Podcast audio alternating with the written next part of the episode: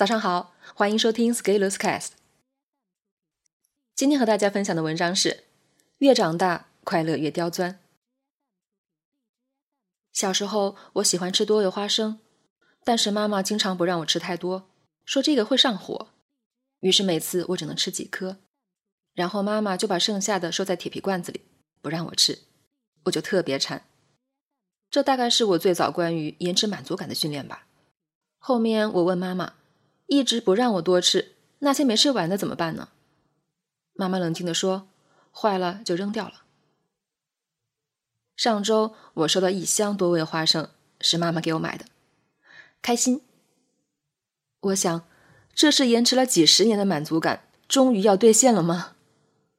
于是我报复性的吃了几包，但是发现味道还是以前的配方，但是乐趣却没有了儿时的强度。毕竟我都这么大年纪了，要吃啥完全可以自己买。现在对我而言，多味花生就变成了一种普通的零食，而我又是一个平时基本不吃零食的人，想起来就吃一点，没想起来也不会馋，也懒得专门去买，忍忍就过去了。这样看来，好像儿时的快乐强度大一些。前两天我回了一趟老家。我想到，当我们还是小孩子的时候，好像有很多快乐的，比如考完期末考试的快乐，看一集动画片的快乐，放寒假的快乐，下雪的快乐。虽然在小的时候也会伴随着很多不快乐的时光，比如要写作业、要上学、要考试。长大以后，这些不快乐都不见了，再也不用担心考试的成绩。也不用操心写作业的问题，但是小时候的那些快乐，即使重现，也无法恢复到原有的强度了。比如，我记得以前回家乡在餐馆吃菜的时候，就特别喜欢。现在回去再吃的时候，唯一的感慨就是，虽然好吃，但是就是太辣了，肚子受不了。在自己更年轻的时候，会认为快乐就是来自于经济上的富足。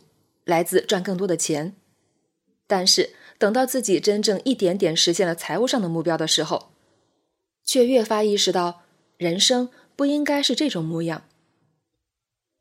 小的时候快乐很简单，一个玩具，一顿好吃的，纯粹用物质就能解决。越长大，快乐越刁钻，物质能满足的，最终都会被满足。长大后的快乐会需要有更高的门槛才能达到。越长大，快乐越刁钻。我慢慢意识到，快乐更多的是来自自我内在精神的实现，来自于对自己更多要求的落地，来自于挑战了以前没有做到的事情，而不仅仅是来自于买一个更大的房子，拥有一辆更好的车。尽管这些物质上的财富足以让人羡慕。但是精神力量才是让我们真正值得羡慕的。而且，当你拥有了精神力量，你会发现，物质上的欲望，只要你敢向自己提要求，基本上都会实现。所以，物质上的心想事成，确定性太高，会是一个非常无聊的过程。当一个人感到确定性太高的时候，就会寻求不确定性，在确定性中寻找不确定性。在冰火两重天的交界处，就是许多成年人寻找的快乐来源。比如，许多事业有成就的成功人士都是全年无休的。在很多人的眼里，这些人简直不是人，一直在工作，太累了。但是，其实外人不知道，这就是他们寻欢作乐的方式。迎接工作中的挑战，变换着花样来，让人沉迷其中不能自拔。比打游戏还要好玩。所以，如果你还没有从长时间投入工作中感到乐趣，那你的快乐其实还处在用物质能解决的阶段，那你可能仍然还是在物质的困扰中。我买了一个某个牌子的二零二零日程手册，昨天我才发现，手册上把周六和周日两格合并在一格里，共享与周一到周五同样大小的空间。我对这个设置感到很奇怪。明明是日程手册，那给每天留出相同的空间，应该是显然的事情。于是我评论说，这个产品的预设是不好的，预设了使用这款产品的人周末是不怎么工作的，而年轻人如果周末不给自己加码多工作，基本上就容易和贫穷画上等号。如果是追求效率的人，周末不工作，我是很难理解的。然后就有人来批评我说我不能这样挑剔。你看，这就是小孩子的快乐，有个本子就可以乐。却看不到背后的逻辑。像这种带日期的手册，本质上都以让我们要变得更好为卖点。既然要变得更好，那就要真的相信我们会变得更好。要变得更好，必然要经历一个全天工作、全情忘我的一个阶段。但是，一款奋斗辅助的手册却给予周末更低等级的待遇，也就是说。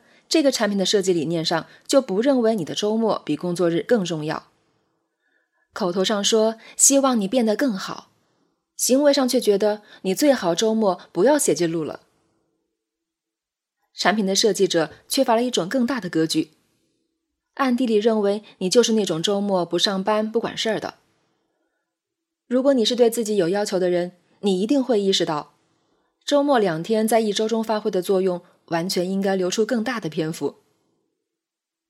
当然，我以上的思考也可能不对。也许卖本子的人的设想是：你周末不是想写笔记吗？再买一个周末专用的本子好了，空间足够大。这就变成了持续行动中我提到的买本子的游戏。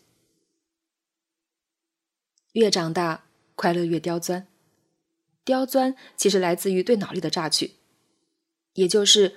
如果一件事情没有开挖你的脑力，那你感受到的快乐，一是不够持久，二是不够强度。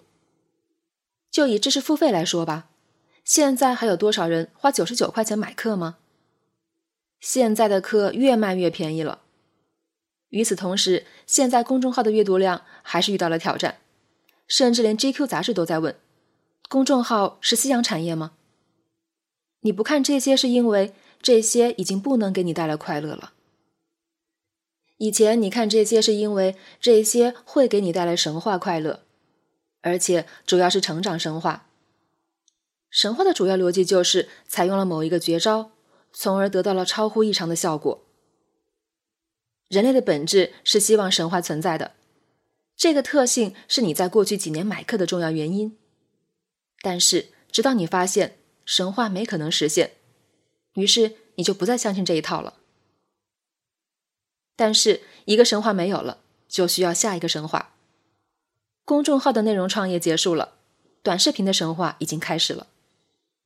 不过这个神话的生存周期，我觉得会更短一些，因为更无法让人获得快乐。如果你刷抖音时间一长，就会发现，刷的时候虽然很爽，但是后坐力很强。